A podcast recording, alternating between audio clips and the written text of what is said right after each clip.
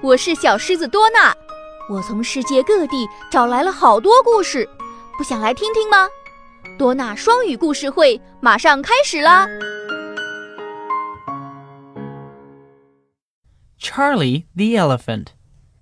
小象查理。 Charlie was a shy little elephant. 小象查理是一只害羞的小象。 When all the other little elephants would sing together happily, 当所有的小象快乐地一起唱歌时， Charlie always listened quietly. 查理总是静静地听着。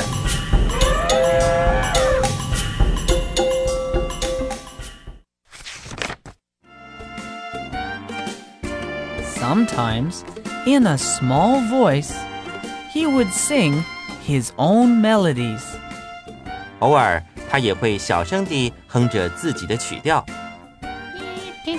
Do up, do up, do up. Yeah, nee, nee, nee.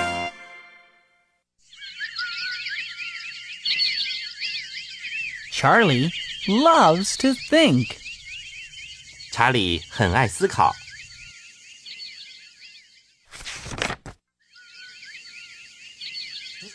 While all the other little elephants were busy collecting the latest toys, 当所有的小象忙着收集最新的玩具时，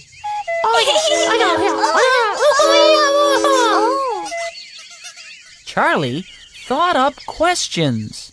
查理总是在想一些有趣的小问题。 Why is the sky blue? 天空为什么是蓝的？How does springtail flowers to blossom? 春天怎么通知花朵开花呢？Where does the sun live? 太阳住在哪里呢？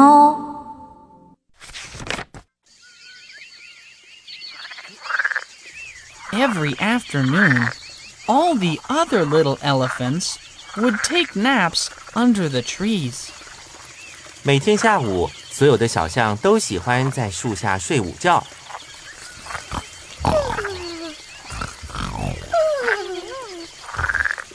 But not Charlie. 但查理却不同， He preferred bathing in the river under the hot sun with his eyes closed. 他比较喜欢泡在小河里，眯着眼睛晒太阳。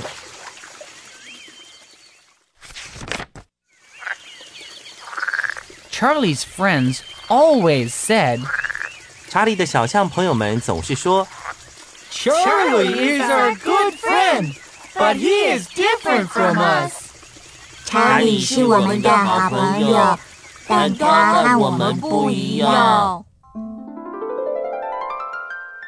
Sometimes Charlie would worry, so he would ask Mother Elephant, 有时候查理会担心。他问象妈妈说 Is there something wrong with me？我有什么不对劲吗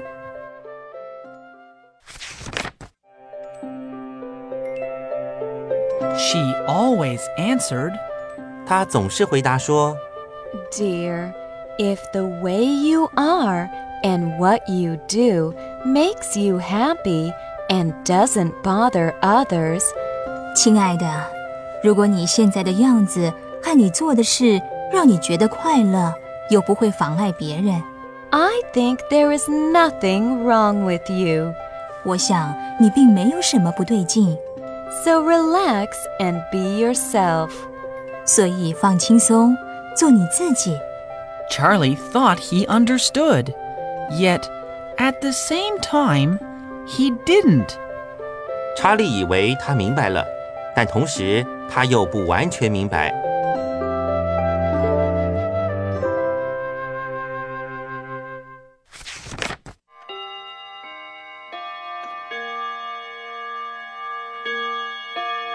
One day, Teacher Elephant said, 有一天，向老师说 Please draw a picture that shows something about yourself.：“ 请画一幅表现你自己的画。” all the other little elephants started to draw their pictures. 所有的小象开始画他们的图画， But Charlie didn't.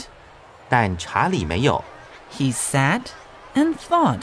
他坐在那儿思考。 After a while, he decided to look at what the other little elephants were drawing. 过了一会儿，他决定看看其他小象正在画些什么。 There was a plane, 有一架飞机， an orange, 一颗橘子， a flower, 一朵花， an ice cream cone, 一个冰淇淋甜筒， and other things. 还有其他的东西。 Maybe I should try to be like all the others. Charlie thought. 查理想，也许我应该试着和其他人一样。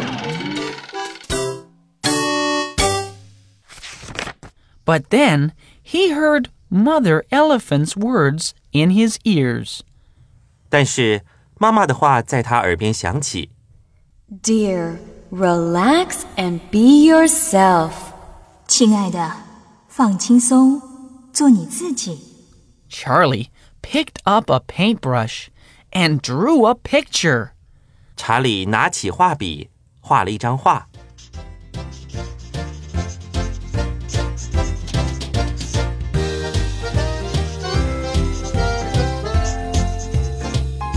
It was lovely and colorful. 一张美丽且色彩丰富的画。 Hey, this is my picture. 嘿，这是我的画。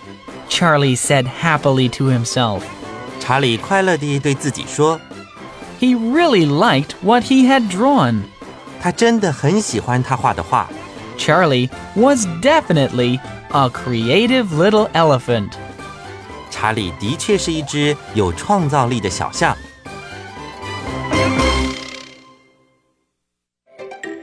Feel free to be creative. 尽情地发挥创造力。